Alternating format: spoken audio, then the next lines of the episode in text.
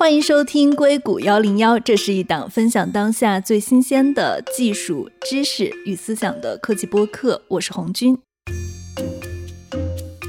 上一期我们在聊中国新能源车的时候，很多听众跟我回复说，我应该回国多试试车。那我非常非常的认同啊，就的确是这样的。中国在新能源赛道上的创新可以说是非常的快速。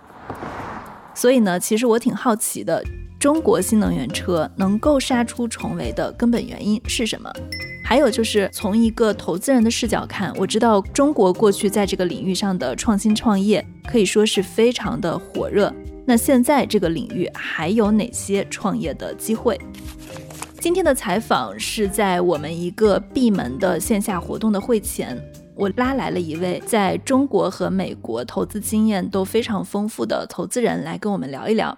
他是 CCV Capital 的创始管理合伙人周伟，之前呢也是 KPCB 的管理合伙人。Hello，周伟你好。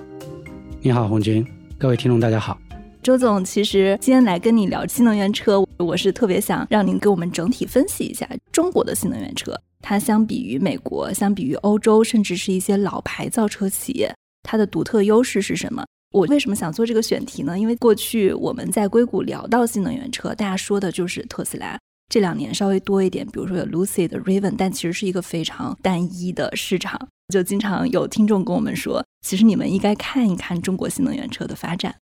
是的，今年我觉得，首先中国的汽车出口量会变成世界第一，其中可能 super super majority 都会是新能源车。这是已经成定局的，也是让大家感到，在今天这个大环境下，虽然有各种各样的问题，大家就很焦虑，但是呢，在一个高科技的产品上，中国出现了这样一个大批量的出口，并且成为世界第一，还是很让人兴奋的。我经常在给我们的投资人讲，你觉得有各种问题，但是这总比十五二十年前我们只出口衬衫好多了，对吧？所以我觉得这是很兴奋的。今年在德国刚刚结束的汽车展，大家也能看到很多报道，中国的新能源车应该是吸引了所有的眼光。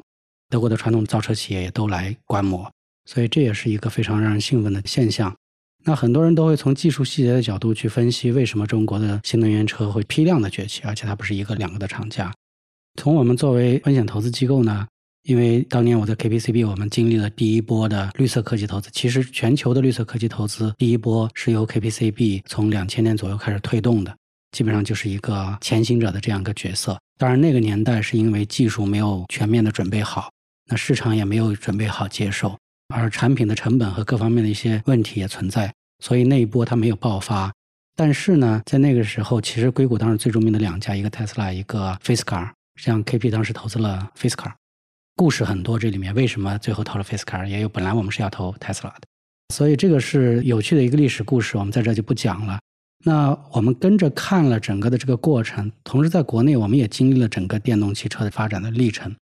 我们自己也投了不少乘用车，因为我们在乘用车爆发那个时间，我们在正在做自己的独立基金 CCV。我们整个团队离开 KPCB 做了 CCV。那那个时候呢，没有资金去投资，但是我们后续投资了不少的垂直领域的智能车和电动车的方向，包括在硅谷，最近我们还投资了一家。所以，其实上下游的一些产业我们也都看了。最终我得到了一个结论：可能分析中国电动车和智能车，我不喜欢叫它电动车，智能电动车吧，它崛起的整个过程。我觉得可能首先它不是纯粹技术的胜利，它是一个整体企业家对下一代产品的定义能力和理解的胜利。怎么讲呢？就是我经常拿来对比的是苹果手机和特斯拉。苹果手机出现之前，其实很多人可能都忘了，在之前几年已经出现了诺基亚和摩托罗拉的智能手机，他们推过一段时间，但始终它的整个形态、各种交互模式啊，跟传统的手机很像。只是它是个智能手机，它能完成的事情更多。乔布斯的成功呢？我们认为他是因为他完全重新定义了一个智能手机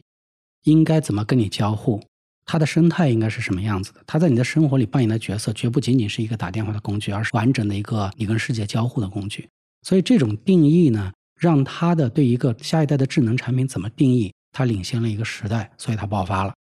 但是后来你会看到。大量的中国的智能机手机厂家也崛起了。现在全世界可能，如果说我们举例子，如果华为没有面对 sanction 的话，可能三星今天已经不会是第二名了。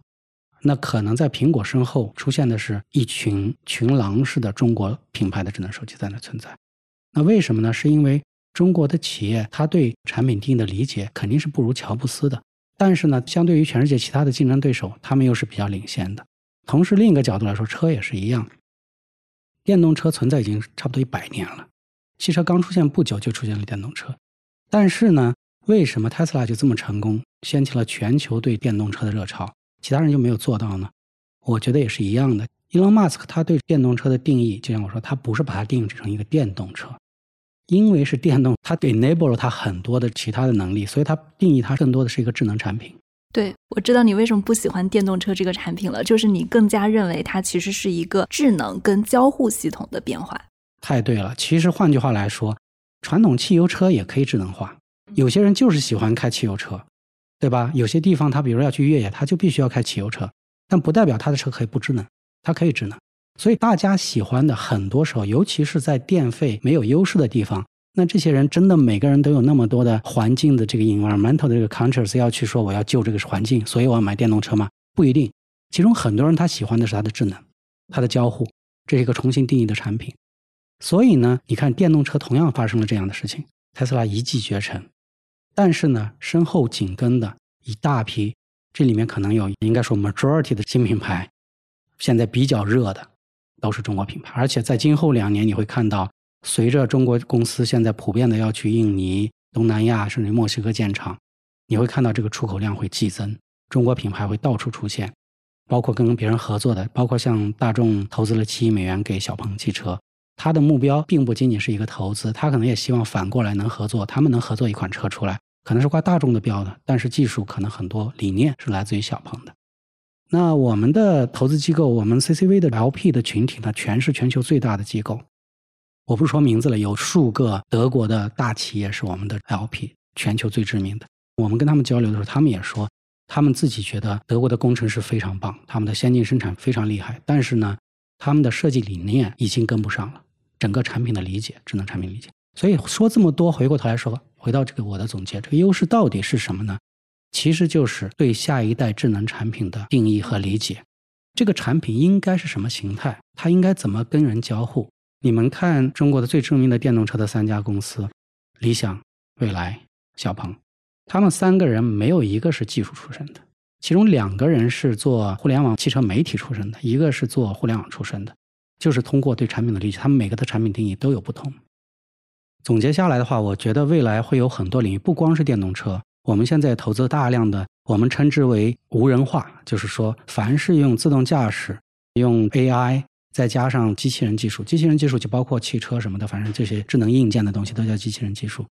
它三个技术结合在一起，或者说单独使用，都能够完美的替换掉人的工作的所有的智能设备，我们称之为智能化或者无人化。那我们就看到，其实现在中国除了电动汽车以外，还出现了一大批，可能未来五年你们能看到在全世界到处都出现的，像我们投资的全自动无人化的农业机械。对我刚刚就想问你，是不是想说机器人？对，因为其实我们把自动驾驶的技术拆解一下，它其实自动驾驶上车可以自己来走的。那么除了车，你把这个技术如果用在机器人身上，比如说用在这种仓储物流的行业。它可能拆分下来，它的底层的有一些核心是相似的，完全正确。我们也投资了中国最领先的三家之一的全无人的自动仓储公司快仓，我们投资了最领先的全自动的自动驾驶的货运叉车公司，因为它是载重重量很大的这种叉车，不是电商那一类的。城市的市政相关的清扫、洒水，包括市政警察巡逻的车，全自动的自动驾驶的车辆。因为它的特征是相对较低速、固定路线或者半固定路线的这种，都已经商业化运行很多年了，三年了至少已经。现在能去掉司机跟人吗？举个例子来说，自动清扫这个事情原来是需要两个成员，一个人开车，另一个人呢是负责他咔咔角角弄不清楚或者什么的，他要下车去处理。那现在已经完全可以做到，只要一个人，而且这个人基本上不开车，他就是一个处理这个环境的这个人，已经做到了。啊，我们投那家叫酷娃机器人，他们在中国二十多个城市。其中有五六个城市都运行超过三年了，实际商业运营并不是测试，所以我说这一切呢，就是说，我觉得中国的企业家现在最优秀的一点，就是他能够非常好的理解和预测下一代的智能产品应该怎么跟人交互。而这个能力呢，怎么来的呢？我觉得就是中国过去二十年互联网创业这种黑暗森林的竞争状态。我们经常讲这个黑暗森林的竞争状态，它竞争过度激烈，以至于中国的企业家非常焦虑的，他必须要随时想这个产品要改进哪里，免得别人先改进了，我就被落下了。对吧？大家读过《三体》都懂这个黑暗森林这个理论嘛。回过头来说，反正就是这句话。我觉得经过了这么多年的互联网锤炼，中国的企业家锤炼出来的就是他有那种极致的要去对用户的需求和怎么让它交互起来更方便，这个产生一种极致的追求，来避免被竞争对手击垮。所以呢，从这个之外，我们还看到。现在，比如说像中国最近出口的今年暴涨的一个产品是家庭用的储能设备，其实就是特斯拉的 Powerwall 的中国版。很多人认为哦，你就是抄特斯拉，你就是便宜，没有别的优势。但实际上你去看，你会发现它不一样。它的产品设计是往这个极致傻瓜化设计的，就用户根本不用做任何的理解，安装也基本上不用请任何来帮忙，自己就可以完全非常简单的安装上网了。所以我觉得未来是充电设备对吗？对对对，就是电动车的充电设备，不是家庭的哦，是家庭的家庭储能设备，像特斯拉有个 Powerwall 嘛，在发达的国家有这个系统的话，你除了太阳能板给你充电以外，你还可以做到你发的电如果用不完，你可以上网卖掉。有些地方呢，甚至于出现了家庭阳台用的，你没有太阳能板，你晚上电价波峰波谷不同的时候，特别低的时候，你可以充电。然后呢，你在电价贵的那个时段，你就用自己充的电，这样可以让你的用电成本降低很多。他们的主要市场是在哪里啊？哎，这也是个非常好的问题。以前我们认为这个市场主要在欠发达国家，因为他们的电网非常的差，对吧？东南亚的一些地方啊，非洲啊，结果后来发现欧美国家需求很大。实际上，今年一月份我在硅谷待了一个月，我记得当时下了几场雨，停电停了好几次。其实欧洲也是一样，包括能源的价格的昂贵，还有基础设施的老化。而在发达国家，其实基础设施老化这个问题呢，你要改变好像是挺难的，需要很长时间。所以在这种情况下的话，我觉得如果有一套我们称之为分布式的储能系统，然后呢，你家里自己有太阳能电池板发电，你有自己的储能系统，你可以卖电上网，你也可以在波峰波谷不同的时候自己去利用低电价来充电，高电价再使用自己存电。这一系列的操作完成以后，你会发现比你直接用电网的电更便宜。对，我觉得其实，在欧美市场，它还推得开，可能还有一个原因啊，就是欧美的市场消费者，如果他是 to C 的话，大家对环保跟能源的产品是更容易接受的。因为我记得当时我去一个消费品的发布会，德勤他们是发布了一份报告，在美国、中国、东南亚，就是全球各地的消费者，他们去买一件衬衣的时候。他们最关注的东西是什么？其实，在欧美消费者排名第一位的是 ESG，所以其实这是能证明在不同市场的消费者他的消费习惯以及长期践行下来的理念，对他们去做购买决策的时候影响有多重要。对，所以说到这个的话，我觉得我们还是要感谢 KPCB 的 John Doerr，当年真的是我们用尽整个基金的全力，我们请了 Air Gore 副总统来做我们的全职合伙人，主要就是为了推进这件事情。但是从纯商业上来说，确实你要做到它的成本，应该至少不会比非绿色的产品或者能源差太多。但今天确实都做到了，技术进步已经做到，你最终用完以后，你反而可以省钱，在很多地方。所以我觉得这个对它的推广，再加上大家对环境的关注，我觉得下一波浪潮是不可避免的。对，其实刚刚我们今天本来是在聊车嘛，然后我们有 提到，我就思维比较跳跃。对对对，其实我觉得这个是一脉相承的。我其实正想问你的一个问题，就是说新能源车企或者说新能源的周边的设备，它在现在的创业机会还有哪些？我们刚刚其实已经隐隐约约的提到了两个，一个是以软件或者加上硬件的这种机器人，它看起来跟车不相关，但它其实是跟智能汽车一脉相承的；还有一种是我们提到的储能设备。其实我觉得储能跟电动车也是非常一脉相承的，因为要充电嘛。就是你觉得类似于新能源的周边行业，或者说现在再去造车，在今天这个时间点去创业，还有哪些是靠谱的机会？这是个好问题哈，因为乘用车肯定是最大的市场，乘用车现在已经非常非常激烈了。但是呢，实际上后来我们发现，举个例子说，高速自动驾驶其实到今天还没有完全市场化，还没有谁大规模的说我真的实现了运营。那我们寻找更快能商业化的，所以我们选择了我们称之为固定线路和半固定线路这条路线。我们投了不少公司，像刚才讲，自其实仓储物流机器人也是这一类的，城市市政运营和清扫和清洁这上面的也是一类，叉车其实它也是一类，农业机器人其实也是类似的。所以呢，这一批公司它现在都是有大额收入，而且涨得很快，它是商业化走得很快的。那现在包括港口、码头这一类的也都批量的出现了。再往后的话，像我们刚刚在硅谷投资了一家公司，是做房车，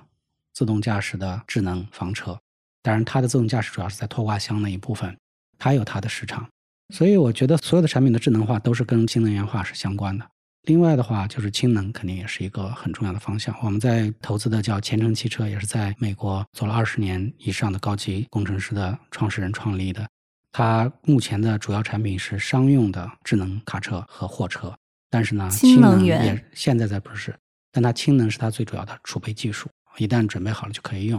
回到刚才说智能的商用车为什么很重要？因为实际上在商用车领域，智能这个概念才能体现到极致。你有车队运营的时候，你的中心调度，如果你有一个车队有几百辆、上千辆车在运营，怎么样让它最有效？怎么样监控它所有的过程？包括举个例子说，有些地方它这个冷链物流其实是中间是有断的，你怎么监控？对吧？原来是用一些小的 sensor 去监控，那 sensor 监控的话是很容易 manipulate 的。那现在是整车都是智能的，所有的智能车它的路线，它在哪里停了，车厢里的温度、货物的搬送，都可以实现全智能的监控。那这样的话，就可以让一个车队的运营变得非常的高效、非常的低成本、非常的可追溯。所以我觉得这个是商用车辆上它有一个很重要的路线。其他的，我觉得很多，你看像现在我们在看的智能电网。智能电厂、虚拟电厂、电力交易的系统，包括 carbon trading，现在又开始热起来。其实，在零七、零八年就热过一波，这一波我觉得很有可能能出现大公司。上一周我在新加坡见了好几家公司，都在这个方向上。就是现在这种跟新能源相关的，还是有创业机会的。就是我以前以为这个行业它其实是跟政府的补贴相关的，就像你刚刚说到 ESG 技术的推广。其实还是需要绿色的 ESG 的这种衣服，能把成本打平，对吧？我不知道。其实这是我觉得是上一代的理解了。嗯，就是我们在两千到两千一二一三年之间，我们在 KPCB 投资绿色科技的时候，那时候确实几乎每一个项目都需要政府补贴。你看，我当时投资的亚洲最大的 PLA 可降解塑料的公司，产量已经全面实现量产了，但是就卖不出去。为什么？政府不补贴，不强制使用，它的成本肯定比塑料袋高啊。所以最终它就没有办法销售，只能并购卖给别的公司。太阳能电池板那个时候也是一样的。我们那时候在说，其实在中国生产的太阳能电池板卖到发达国家，其实把污染留给了中国，因为它从生产过程中、制造过程中产生的整个污染、二氧化碳的排放，你算 lifelong 的产生的和它绿色就太阳能转换带来的效益的话，它是负数。其实它制造的过程中产生的污染远大于它后来产生的效益，所以相当于制造放在中国，污染留在了中国。用在另一个国家，这个国家清洁了，所以它总总效益上来说是负的。但今天你去看的话，太阳能电池板，我们已经看到有很多公司，它通过各种技术，包括多层叠压的这种技术，可以把这个转换效率提高到百分之二十好几。那这样的话，其实它就完全从成本和它的 lifelong 的绿色效应来说是完全 make sense。所以今天包括电池的成本也在大幅的下降，它的密度也在大幅的提升。我觉得这个问题目前已经不是最主要的问题了。所以我们其实不愿意叫它新能源。新能源是这一代的叫法，就是说新能源它很窄，它主要集中在能源方向。但实际上我们叫它绿色科技，是因为你包括碳捕捉，它是新能源吗？不是，对吧？碳交易它也不是新能源，但它本身是整个对环境关注中的一个重要的部分。所以为什么新能源这个词儿这么热呢？从中国来说，是因为一个是车的这一波起来，另一波呢是因为现在有大量的，比如说商用储能、大规模储能，还有一些设施呢，它是政府推动的。规模非常大，基本都集中在能源方向。国家意志主要是放在能源方向的。但是呢，从我们 CCV 来说，我们关注的不光是中国，我们是关注的全球的科技在绿色方向上。我们还叫它绿色科技，就是它让整个环境更好的努力上，它能起到什么作用？那从这个角度来看的话，其实不光是能源能起作用，它有大量的其他事情都可以起到作用。你包括我刚才讲的电的更有效率的使用，在低价的时候储存，的这些东西都可以让它的使用效率更高。电的交易可以让原来要被浪费掉的一些所谓的新能源的电、风电、太阳能的电，它本身波动比较大，它可以因为这种交易自动把波峰波谷削平，让它更有效的使用，它其实都是最好的一个价值。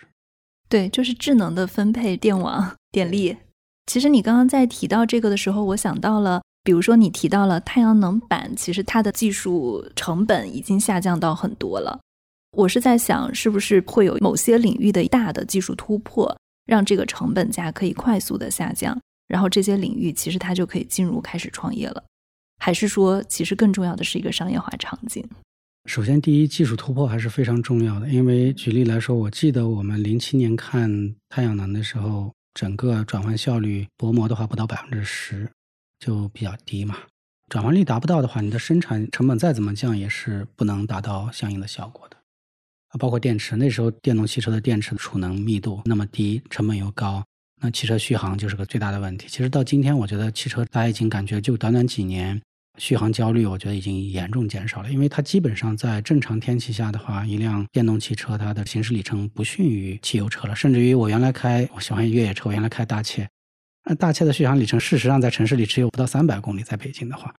所以我觉得这个问题已经就是因为电池技术的突破。所以现在我觉得这些技术突破是很重要的。你要让一个新能源或者是绿色科技的技术大规模的被老百姓个人愿意花钱购买。你刚才讲的，他对环境的关注，这非常重要。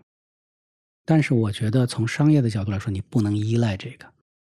商业角度，你必须要看到它的财务模型是一定要 make sense 的。就是你的技术价格。对你不能远高于现在的它的 alternative 的成本，对吧？对。他用现在提供的这种东西和你提供的东西，如果说它成本比如高个百分之十、十五、二十，可能大家出于对环境的关注，我仍然会用。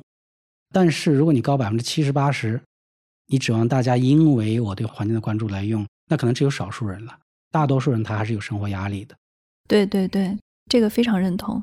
那现在就比如说像中国的电动智能汽车，他们在出海的时候，我知道可能有一部分企业选择了中东市场，比如说蔚来跟高和。像比亚迪，它在以色列、在澳洲，还有应该是东南亚的一些市场也做的还比较好啊。比如说你要做东南亚市场，还是得车的价格你能降下来吗？但是对大范围的中国的新能源企业来说，你觉得他们现在进入欧洲市场会是一个门槛比较高的事情吗？发达国家的市场肯定是门槛高的，这是必然的，也不是每个公司都可以去玩的。但是中国企业，尤其这一代的电动车，我觉得真的是品质各方面真的已经非常强了。而且从另一个角度来说，他们在用户体验上的迈的步伐比特斯拉还要大。但是特斯拉是非常棒的，你看它一个产品多年不更新，它都可以卖得很好。说明它的 vision 是非常非常强，领先很多。但是呢，你会看到，举个例子来说，从车的座椅来说，未来的女王副驾，这个其实很多人都非常喜欢。你包括现在理想的后座的这个可以放平，可以睡觉，就是一些细节。我觉得中国企业它在除了车的产品硬技术本身以外，它在用户体验上、交互上，它确实做了非常多的事情。可能原创的思维大部分目前还是从美国来的，这个必须要承认。啊，而且未来可能很长时间都是这样的。但是呢，中国的企业它很擅长，当他看懂这个东西以后，他会把它的细节很多细节都给你补进去，你原来没有的、你想不到的。举个例子来说吧，当年东莞山寨机横行的时候，很多人嘲笑东莞的山寨机的外放功能音量很大，因为那时候的手机普遍没有大外放的功能，嘲笑上面放一个闪光灯或者手电筒，你可以有手电筒功能，这些功能都最早出现在东莞的山寨机上。但现在苹果手机上都标配了，所以呢，我觉得大家就是我们不能妄自菲薄，这种创新它也是非常好的创新。这些东西的进一步的改善，包括在不同的地方的环境的上，你刚才也讲了，每个汽车厂商他选了不同的地域。中国的企业还有一个特征是，他会愿意根据这个地域的特征，我 flexible 的调整我的产品。但是呢，美国企业的特征是，他比较觉得一个标准化的产品，我就放之四海皆准，你就按我的标准来用，各有利弊。它这样成本肯定是最低的，但是呢，从用户体验上来说，可能有一些地方性的特征，你做一些改动，尤其是像车这一类的东西，交互很多的，你做一些改动的话，可能会获得很好的效果。现在大家知道很多耳熟能详的产品在出口电动车，很多人没有意识到，其实我沃特的一个学弟，他们的一家企业做的，专门做什么呢？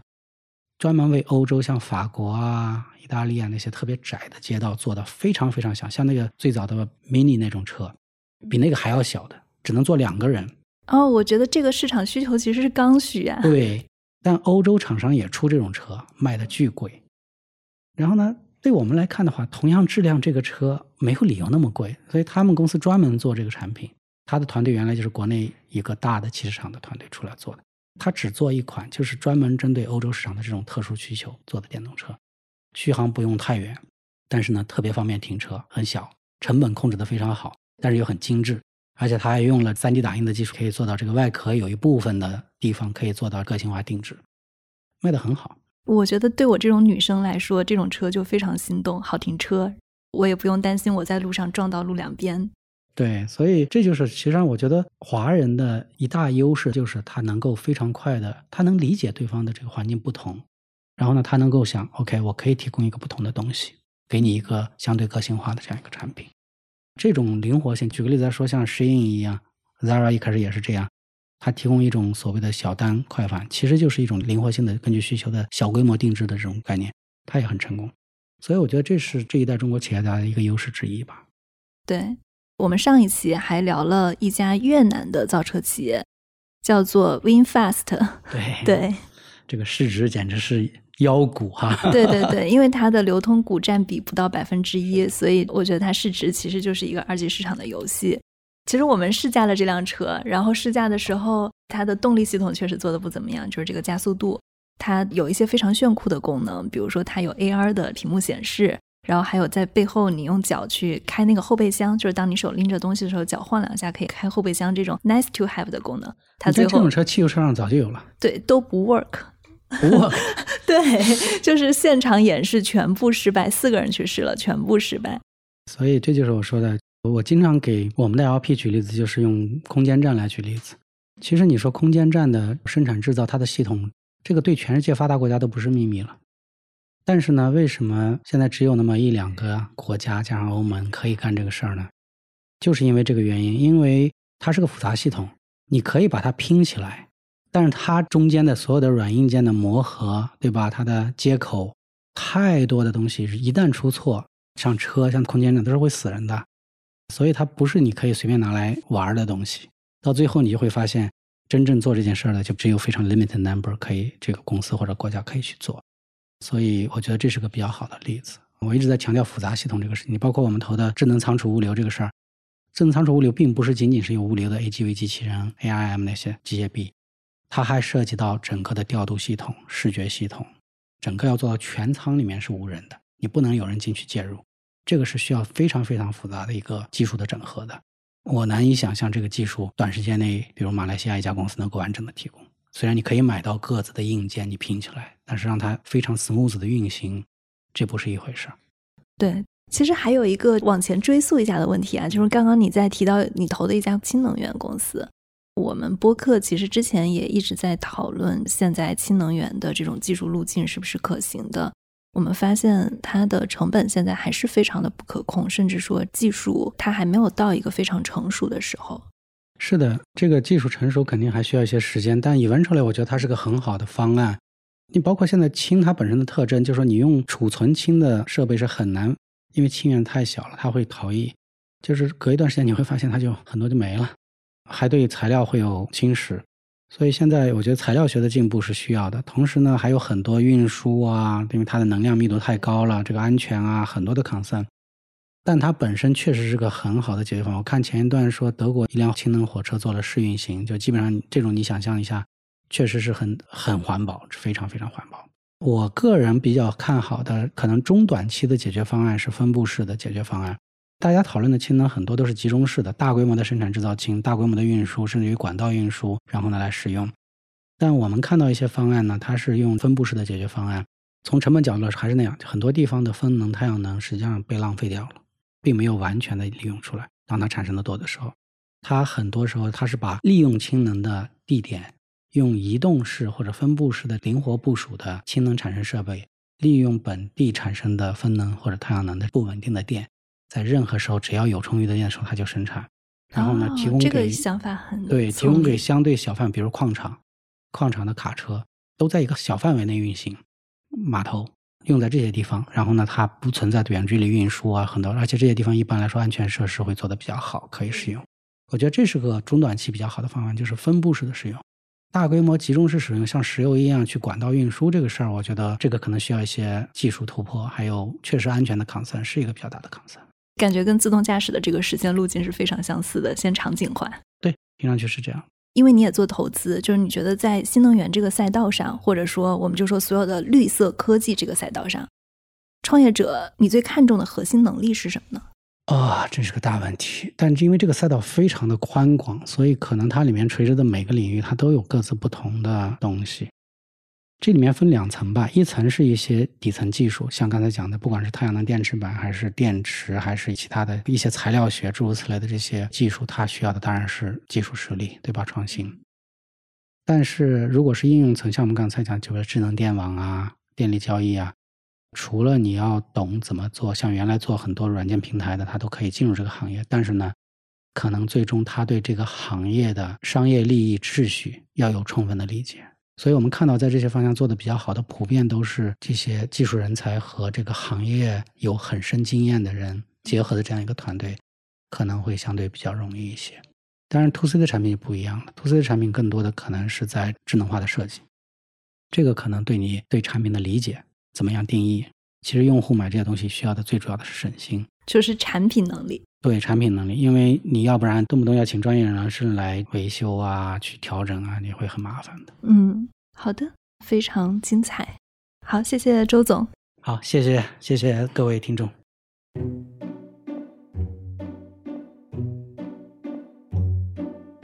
这就是我们今天的节目。我自己在看到小宇宙评论区的时候啊，我发现我们现在的评论区有一点点分裂，请求大家在评论的时候呢。能够就事论事，不要去攻击个人。不管这个人是我是嘉宾，还是意见不一样的听友，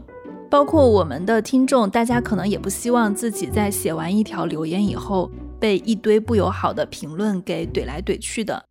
那其实我自己是很喜欢大家言之有物的评论，以及不同角度的观察。所以呢，我自己是从大家的发言中学习到很多。我希望评论区是一个高质量的、友好的互动和相互学习的社区，而且我相信啊，听我节目的人，大家也是希望能够获取新的信息，能够有所收获，而不是简单的情绪发泄。所以呢，请求大家一起去维护一个友好的、高质量的评论社区。那我们今天的节目就到这里。如果大家喜欢我们的节目，中国的听众可以通过苹果播客、小宇宙、喜马拉雅、蜻蜓 FM、荔枝 FM、网易云音乐、QQ 音乐来收听我们；海外的听众可以通过苹果播客、谷歌播客、Spotify、亚马逊音乐来收听关注我们。感谢大家的收听，谢谢。